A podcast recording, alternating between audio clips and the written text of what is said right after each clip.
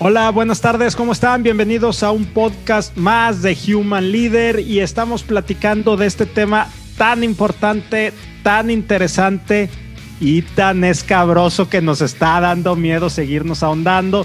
Pero estamos aquí y tenemos que seguir hablando de ética, de moral y de egoísmo también definitivamente. Y cómo todo esto se presenta hoy en día en el, en el mundo que estamos viviendo, en el contexto actual y sobre todo por qué, y era lo que me refería en escabroso, ¿por qué nos está costando, nos cuesta trabajo abordar estos temas?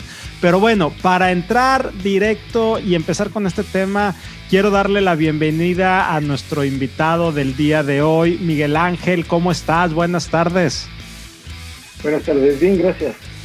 Pues muchas, muchas gracias Miguel Ángel por acompañarnos y antes de entrar al tema que nos ocupa eh, en este episodio, la primera pregunta para nosotros y siempre la más importante es, ¿quién eres tú? ¿Quién es Miguel Ángel Sánchez? Ok, gracias. Bueno, yo soy, em, soy doctor en teología, aunque mi especialidad es la ética teológica.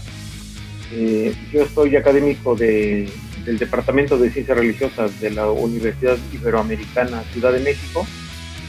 Este, ya tengo ahí 18 años trabajando y soy profesor titular de algunas de las asignaturas de ética teológica que con, por ser departamento de ciencias religiosas, bueno, sabemos que la Ibero es una universidad de los jesuitas, eh, yo ahí imparto esas materias a estudiantes, hombres y mujeres de de teología. Algunos de ellos son candidatos, algunos son religiosos o religiosas, algunos son candidatos al, ministerio sacerdotal, este, y algunos no, algunos son laicos y laicas que estudian teología. Este, entonces, pues digamos que mi especialidad es justamente esto, la ética teológica, que se divide, bueno, en, en la ética teológica fundamental, la ética de la sexualidad, la ética de la vida o como se le llama comúnmente bioética, y la ética teológica social. Esas son las cuatro ramas, digamos, de la ética teológica. Ya, pues Miguel Ángel, muchas gracias por acompañarnos y bienvenido. Y fíjate que, que, esta distinción o separación que hiciste ahorita, me encantaría si pudiéramos abordarla, si primero nos pudieras compartir desde, para arrancar de un contexto general, qué es la ética y luego, ¿por qué la ética va teniendo diferentes perspectivas o diferentes este, apellidos, como puede ser desde lo social, desde lo sexual, desde etcétera? Entonces, eh, si, nos pudieras ayudar a entender ese, ese contexto, Miguel Ángel.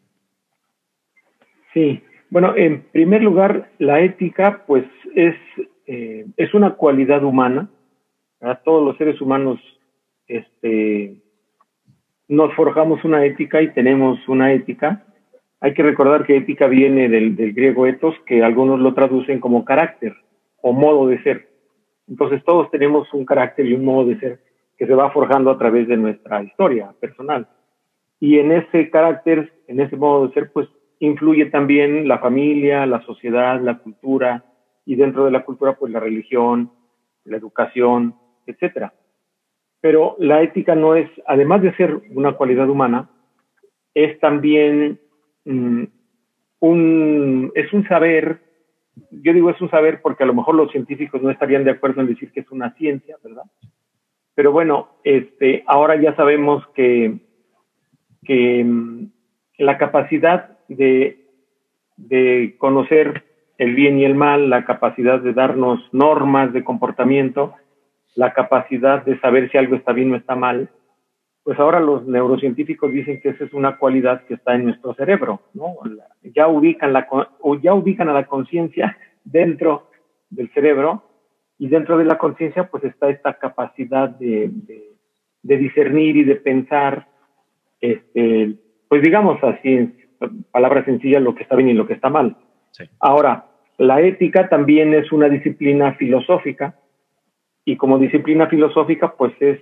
Eh, se discute, se piensa, se analiza, se analizan autores, sobre todo filósofos, y en la perspectiva religiosa, pues también se analizan eh, teólogos dentro de la tradición, bueno, la que yo conozco sobre todo de la tradición cristiana, ¿verdad? Y propiamente católica. Este, y, bueno, el, el, el, término ética es también, es el nombre, yo diría el nombre secular de lo que, eh, pues de este tema justamente, sobre lo que está bien, sobre lo que está mal. Eh, a mí también me gusta decir que la ética es la capacidad que tenemos los seres humanos de orientar nuestra existencia, de decidir y de pensar qué queremos hacer de nuestra vida, hacia dónde queremos ir. Este, digamos que eso es, yo podría decir eso en relación a la ética. Ahora, la moral, eh, bueno, viene del latín mor moris, que significa costumbre. Entonces, eh, algunos consideran que la moral es este discurso ético escrito en normas de comportamiento, ¿verdad? Escrito en códigos, ¿no? Eh, para algunos también el término moral tiene que ver ya con normas de comportamiento dentro de un conjunto establecido que puede ser una religión, por ejemplo, ¿no? Eh, aunque las dos están, yo creo que están íntimamente unidas, porque no puede haber una costumbre o una manera o un reglamento o una normatividad si antes no hubo un discurso ético que lo que la pensara, que la organizara, ¿verdad? Entonces, ya en, en ya coloquialmente hablando sobre ética y moral, pues a veces utilizamos de manera indistinta ambos términos. ¿no? Eh, ahora también hay que decir que el, término moral eh, tiene, tiene una connotación todavía muy religiosa. Se considera que la moral es algo propio de la religión. Y pues sí, digamos que sería, sería como básicamente ¿no? esa, esa distinción. Ahora, ya hablar de los, de los campos donde, donde se aplica o donde se piensa la ética, pues por eso yo decía, uno es pues la ética fundamental, que trata de entender por qué existe la ética, qué es la ética, eh, quiénes son los principales, quiénes han sido los principales pensadores sobre la ética. Y una cosa que es muy importante, trata de responder a la pregunta sobre si es posible que los seres humanos establezcamos códigos que nos puedan servir a todos para la conducta, ¿verdad? Esa es otra, esa es otra cuestión también. Ya. Oye, Miguel Ángel, déjame te hago eh, un par de preguntas eh, hilando esto que nos estás diciendo. Y la, la primera es, ¿puede existir la ética y la moral fuera de la religión? O sea, ¿lo vemos fuera de la religión? Y si la respuesta es sí o es no, mi segunda pregunta que lo conecto es, ¿por qué siempre lo vemos tan relacionado con la religión, cualquiera que ésta sea? Sí. Eh, como, como dije antes, la, la, ética es una cualidad humana, ¿no? Que por el hecho de, de darnos cuenta, de pensar, tenemos capacidad de decidir. Entonces, digamos que el término ética ha venido desde la antigüedad, desde los, desde los griegos, ¿no? De hecho, Aristóteles tiene un libro que se llama Ética, ¿verdad? Ahora, hay que tener en cuenta que en Occidente, podríamos decir en lo que es, eh, pues, Europa Central y desde luego toda la influencia que ha habido de Europa Central hacia, América, más concretamente en América Latina, pues las normas de comportamiento siempre estuvieron eh, propuestas y organizadas dentro de la religión, en concreto dentro del cristianismo o de la religión católica. Por esa razón es que eh, durante, durante siglos se pensó que no podía haber ética y no podía haber moral fuera de la religión. ¿no? Pero bueno, una vez que empezando el siglo XVI y sobre todo cristalizando en el siglo XVIII, esta separación de, del, yo podría decir, de la humanidad en relación a las religiones, este, pues ya se ha puesto de manifiesto que la ética no es algo exclusivo de las religiones, sino que es algo, es algo propio de toda la humanidad, ¿no? Sí. Eh, por eso es que todavía encontramos eh, conceptos éticos eh, o nociones éticas o morales muy influenciadas por las religiones. Pero mm, a nivel civil o, o, como se dice a nivel secular, es decir, fuera de las religiones, cada vez es más común encontrar eh, el papel y la importancia de la ética fuera de las religiones. De hecho, algunos proponen, eh, yo lo propongo también en parte, que si vamos a hablar de ética, lo hagamos fuera de la religión, porque va a ser muy difícil que si en la sociedad existen diferentes religiones, pues que entre las religiones se pongan de acuerdo sobre cuáles son las bases éticas. Eso es muy complicado. Entonces, por esa razón es que se dice, no, la ética civil, la ética secular, tiene que estar fundamentada o basada en la razón, aunque también en la razón hay, hay diferentes razones, pero bueno, por lo menos fundamentada en la razón, buscar un piso común, ¿verdad? Eh, uno de esos pisos comunes más importantes, pues han sido los derechos humanos, ¿verdad? Este, inclusive las, las leyes civiles, las constituciones, eh, tienen contenidos éticos muy fuertes y se busca, en la mayoría de los casos, que no intervengan ahí las religiones porque, porque es difícil que, e, encontrar un acuerdo. ¿no? Ahora, también hay grupos y sectores que dicen, bueno, eh, la base común la vamos a hacer a partir de la razón, de nuestra cultura, de nuestra identidad. No vamos a dejar fuera las religiones. Al contrario, hay que invitarlas a que colaboren, porque justamente las religiones tienen, tienen una gran tradición ética. Pero no vamos a permitir, porque sería inmanejable, que las religiones controlen o que las religiones dirijan, porque no nos vamos a poner de acuerdo. Entonces, yo soy de la idea, por ejemplo, yo enseño ética teológica, es decir, la ética, que es humana, vista desde la perspectiva cristiana, ¿no? ¿Qué puede agregar o qué puede decir el cristianismo o el catolicismo a la ética, pero partiendo de la ética humana. Yo pongo el ejemplo, este, no hay matemáticas cristianas, hay matemáticas. Lo mismo no hay ética cristiana, hay ética. Ahora, sobre las matemáticas, yo puedo hacer un discurso teológico, yo puedo hacer una interpretación, perdón, pero por ejemplo, yo puedo hacer una interpretación desde la Biblia, desde el Evangelio, desde una tradición religiosa. Y yo creo que eso, eso, pasa, eso, eso pasaba igual como con la ética. Yo hago ética como una base racional, filosófica, y a partir de esa ética yo hago una interpretación desde lo que dice la Biblia, desde lo que dice eh, la tradición cristiana, desde lo que dicen teólogos como tanto Tomás de Aquino, como teólogos del siglo pasado, Karl Rahner, o inclusive teólogos que han escrito libros de ética teológica. Eh, ahora, ahí es donde está una de las dificultades, ¿no? Que hay personas que piensan que fuera de la religión no puede haber ética y que insisten en que la ética tiene que tener las características religiosas. Y también hay que decirlo, hay un sector, sobre todo más secular, que no quiere nada que ver con la religión, ¿no? Y que dicen, si vamos a hablar de ética, no vamos a, no vamos a aceptar siquiera aquellos aspectos positivos que pueden agregar las religiones. Yo creo que lo ideal sería pues buscar un diálogo, un diálogo donde podamos ponernos de acuerdo y que cada quien ya en lo particular pues eh, viva de acuerdo a sus principios que puedan ser religiosos, pero que tengan una base ética. Ya. Oye, me, están surgiendo muchísimas preguntas. Voy a tratar de, de poner. habías hablado de una segunda pregunta, pero yo no sé si ya la incluí en la primera. No, no, no, Definitivamente ahí quedó y me están surgiendo otras adicionales porque mira, una pregunta corta antes de moverme a la ética desde la perspectiva secular o civil.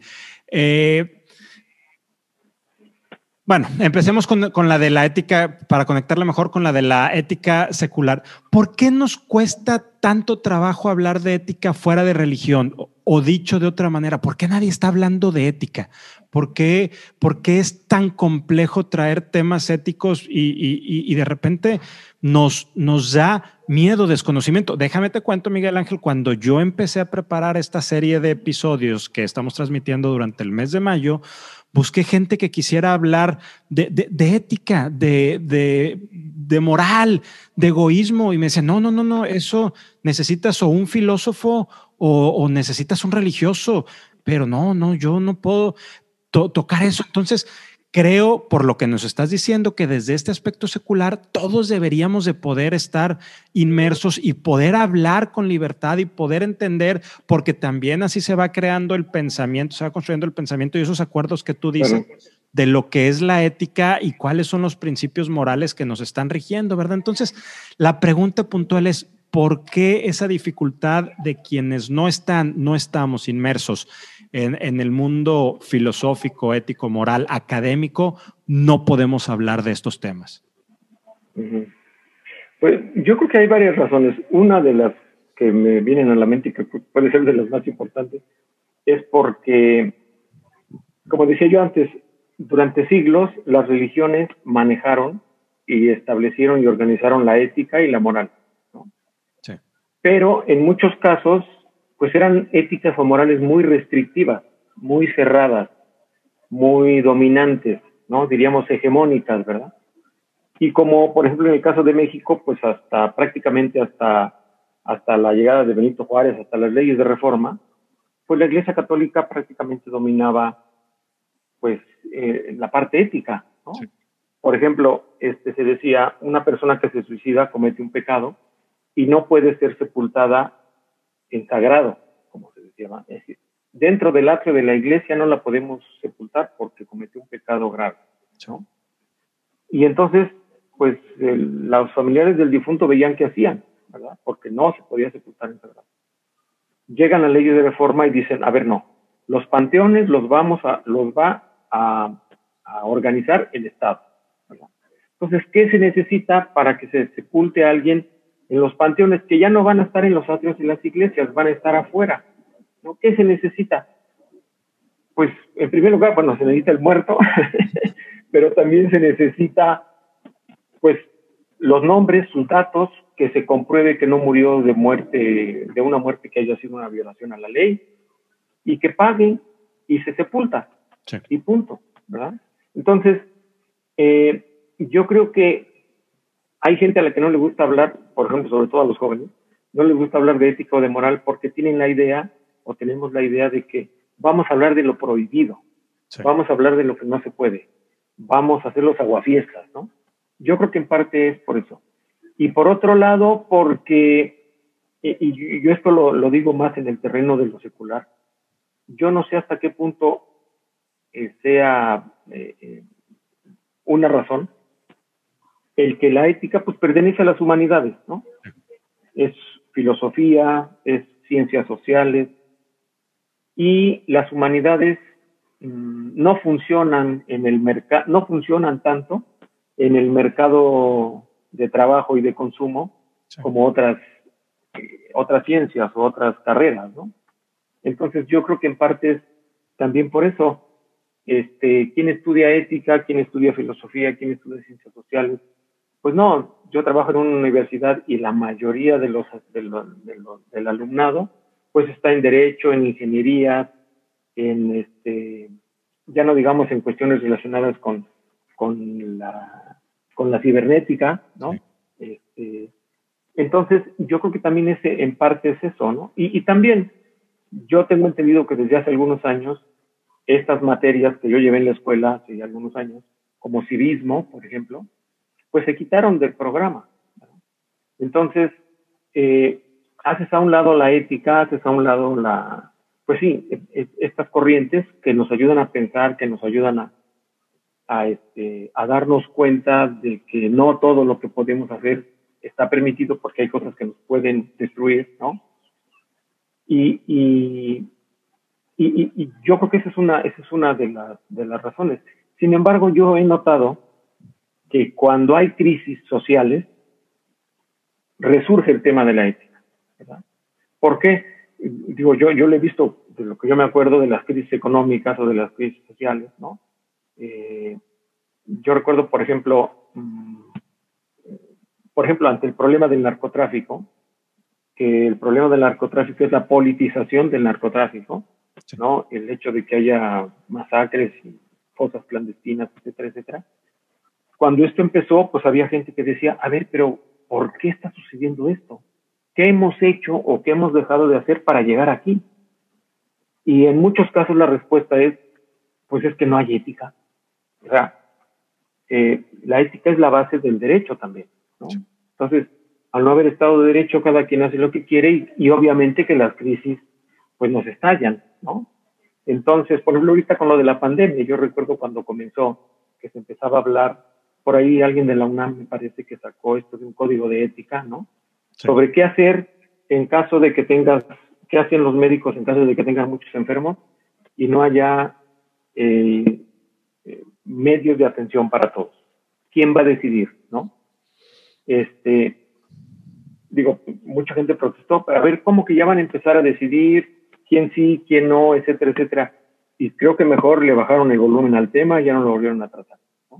Pero es un tema que hay que tratar, es un tema que hay que, que hay que abordar, porque queramos o no queramos, los médicos a la hora de que llega el montón de enfermos, tienen que decidir y necesitan, que lo tienen, ¿verdad? Lo tienen, necesitan códigos, orientaciones sobre qué hacer en cada momento.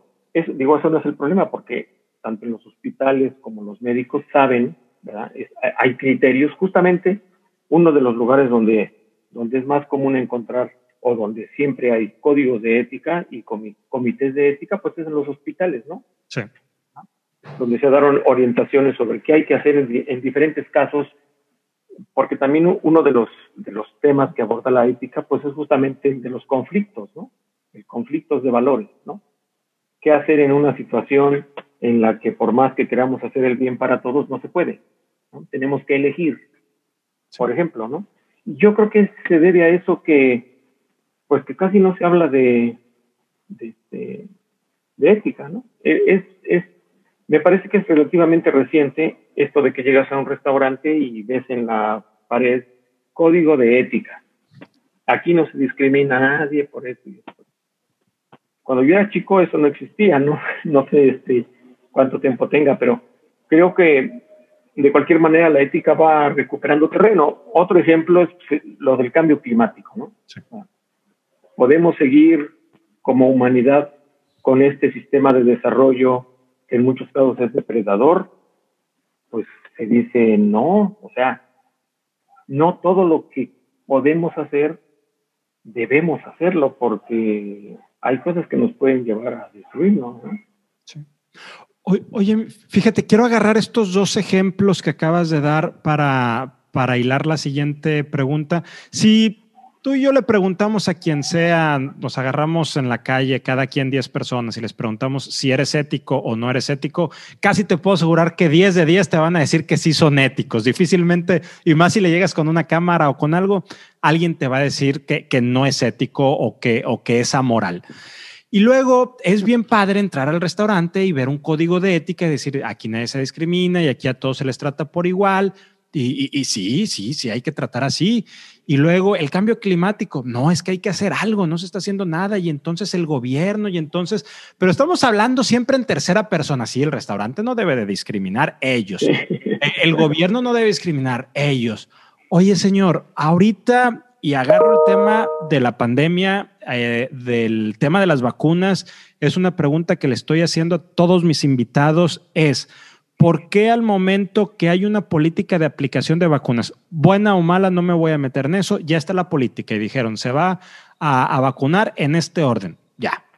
Y la gente se empieza a meter a la fila, al que no le corresponde, a tomar las vacunas del otro. Oye, y entonces lo padre del cambio climático, que alguien lo tiene que hacer y lo del restaurante que alguien no. No, no, no, es que aquí se trata de sobrevivir y aquí lo tengo que hacer yo y, y, este es un mundo de, de sálvese quien pueda. Pues entonces la ética pues en los bueyes de mi compadre, casi creo. Entonces, ¿qué, ves ahí, Miguel Ángel, cuando, cuando se trata de mí? No, ahí sí se justifican eh, eh, pues primero mis dientes y después mis parientes y tantas cosas. y es muy sencillo lo de las vacunas de ejemplificar porque es lo que estamos viviendo, pero qué tantas cosas no hay que, que pues no, es que se trata de mí y, a poco tú no harías lo mismo. ¿Qué piensas, Miguel Ángel? Yo, creo que ese es un buen ejemplo para decir cómo funciona la ética, ¿no? O sea, nosotros nos damos cuenta, digo, se habla de que hay este eh, instintos de conservación, ¿no? Este, de Santo Tomás, una de las primeras normas este, que encontramos en nuestra razón, pues es la conservación de nosotros mismos, ¿no? Debo de hacer todo aquello que esté, que esté, que favorezca mi conservación. Y eso es algo instintivo, ¿no? Entonces, por eso algunos dicen, bueno, somos fundamentalmente egoístas, porque los primeros que pensamos son en nosotros mismos, ¿no? Pero es curioso cómo después, a lo mejor sin que nos lo propongamos, la razón nos empieza a dar vueltas, ¿no? Y a decir, este, ok, sí, yo tengo, tengo que buscar primero mi conservación, las cosas para mí, ¿no? Pero después me doy cuenta de que yo no, no soy una isla, de que hay otros junto a mí, otros y otras junto a mí, ¿no? Entonces, eh, me doy cuenta que lo que ellos hacen me puede perjudicar, pero también me doy cuenta de que lo que yo hago los puedo, les puede, les puede perjudicar, ¿no? Entonces, esta, es, este razonamiento, ¿verdad? Ya es, pues es, un razonamiento ético, ¿no? De tal manera que yo me puedo dar cuenta, digo, no, a ver, este, para que yo esté bien, necesito que el otro esté bien. Porque el otro, lo que haga el otro me puede afectar a mí y lo que yo haga lo, le puede afectar al otro. Entonces, eh, claro que mi instinto me dice primero tú, primero tú, primero tú, pero llega un momento en que la razón te dice, a ver, tú y los otros. Y después, a lo mejor los otros y tú, ¿verdad? Yo creo que esa es parte de la... Yo creo que nuestra razón es capaz de eso, ¿verdad? Pero también, eh, pues en eso interviene la tradición que tenemos. Y, por tradición me refiero a la educación, ¿no? Sí. En la escuela nos enseñan justamente esto, que no solamente pensemos en nosotros mismos, sino que pensemos en nosotros, ¿no? Y yo creo que ahí sí hace falta, pues como en toda disciplina, pues hace falta formarnos, educarnos y entrenarnos, ¿verdad? Para que no solamente estemos pensemos en nosotros, pensando en nosotros mismos, sino pensando en nosotros. Esta frase que se dice ahora del cubrebocas, que también ha sido un, problema, ¿no? una discusión, esa de este, eh, tú me cuidas y yo te cuido. Y si tú me cuidas y yo te cuido, nos cuidamos y entonces no nos enfermamos. Eso es un principio ético, o sea, eso no es, no es este, no es filosofía del espacio, ¿no? Esas son cosas muy, muy concretas. Yo creo que justamente lo que hace falta es, eh, pues, promover, promover este, este tipo de razonamientos, este tipo de pensamientos, ¿no? Y ser cada día más conscientes de que, de que, pues, estamos eh, en, el planeta y, la vida del planeta significa nuestra vida y que depende de todos. Y yo creo que eso es algo en lo que, en lo que las sociedades van cambiando, ¿no? Al principio nos creíamos el centro del mundo, al principio creíamos que podíamos hacer lo que, queríamos, lo que quisiéramos con el planeta, no nos lo íbamos a acabar. Pero ahora la realidad nos está diciendo lo contrario. Y nuestra razón nos está diciendo tenemos que pensar cómo hacerle, porque si seguimos así, este, por lo menos la vida como la conocemos puede cambiar y puede destruirse inclusive, ¿no? Me, me, encanta lo que estoy, lo que estoy escuchando, lo que nos estás compartiendo, Miguel Ángel. Déjame, me muevo un poco de tema, pero siguiendo hablando de, de ética y de moral. Hace un par de meses me, me invitaban a escribir un artículo acerca de cuál debía ser el futuro de las universidades, pero visto desde el punto de vista de los empleadores. Entonces, no visto desde adentro, sino ya desde afuera como empleador. Entonces, la, la, reflexión a la que yo llegué es que el futuro del trabajo tiene que ver mucho con las tecnologías, eh, aunque las tecnologías siempre han sido el futuro del trabajo desde la revolución industrial, ahorita puntualmente nos estamos enfrentando a que por primera vez en la historia de la humanidad la tecnología está tomando decisiones por nosotros. No solamente es un auxiliar para hacer eh, trabajos mecánicos, ¿verdad? O procesos, es la toma de decisiones. Entonces, Sí, sí, mucho lo vemos en los hospitales. Tú ya ahorita abordaste cómo se tienen esos comités de, bioética para tomar las decisiones este, que haya que tomar por una emergencia o, a raíz de que una máquina te está diciendo que hagas tal o cual cosa. Pero esto lo podemos ver en juzgados, lo podemos ver en procesos de contratación, lo podemos ver en cualquier ámbito donde la inteligencia eh, artificial, donde todas estas tecnologías toman decisiones. Entonces, el racional que, yo estaba viendo en ese momento es, ¿no deberían las universidades empezar a tener un énfasis mucho más profundo con sus estudiantes en temas de ética precisamente y de moral y de principios filosóficos para retar esas decisiones? Porque hay, hay dos cosas. Uno, está quien alimenta los algoritmos de la inteligencia artificial que hace que tomen las decisiones. Hay un sesgo implícito. Pero también por el otro lado está quien va a recibir ya la información de esa inteligencia artificial, cómo la va a ejecutar. Pero si no tenemos esos principios eh, eh, eh, éticos, este, ya hay por ahí un ejemplo muy importante, no me acuerdo exactamente si lo voy a citar como es, pero los, los vehículos autónomos en el momento de tomar una decisión entre atropellar a un peatón o salvar al conductor, ¿qué, qué, ¿Qué haces? ¿Cómo tomas esas decisiones si no estamos hablando de este tema? Entonces, ¿qué hay que hacer para hablar más de estos temas? ¿Y crees que la ética, la filosofía y la moral tengan realmente una importancia en este tema de las tecnologías, la inteligencia artificial y la toma de decisiones por parte de los humanos? Sí, mira, ese tema que tocas es muy, muy importante, yo creo, ¿no? Este, digo, de modo particular para mí que trabajo en una, universidad, pero digo que es importante para toda la sociedad. Yo creo que tenemos el, yo creo que necesitamos un equilibrio, ¿no? O sea, eh, a mí me gustaría tener más alumnos de humanidades, más alumnos de ética y más alumnos de ética teológica, ¿no? Pero te das cuenta y dices, bueno, es que afuera de la universidad también hay un mercado de trabajo, hay una sociedad, hay un mundo que requiere pues que se formen quienes van a, no solamente ocupar un lugar en el mercado, sino quienes van a procurar pues un mundo mejor. Entonces, no podemos ser tan ingenuos como de decir, es que puras humanidades y con eso se resuelven los problemas. Pues no. Pero tampoco podemos decir lo contrario, ¿no? puro mercado, pura tecnología, sin, sin el humanismo. ¿no? Yo creo que tiene que haber ese, ese equilibrio. Y, justamente lo que dice es muy importante. Quien pone un algoritmo en una máquina, o sea, las máquinas, pues sí, toman, una vez que están, yo no conozco bien esos procesos, pero una vez que están bien terminadas, tienen la capacidad de decidir. Pero esa decisión no es una decisión como la de los seres humanos, es decir, esa decisión fue puesta ahí, ¿verdad? Se pusieron, como dices, el algoritmo, en determinadas condiciones se opte por, por tal o cual cosa. Entonces yo creo que ahí se necesita también que no haya ingenuidad, ¿no? O sea, este, si, si el mundo, el mercado, este, el consumo funciona de determinada manera es porque hay intereses que están detrás. ¿no?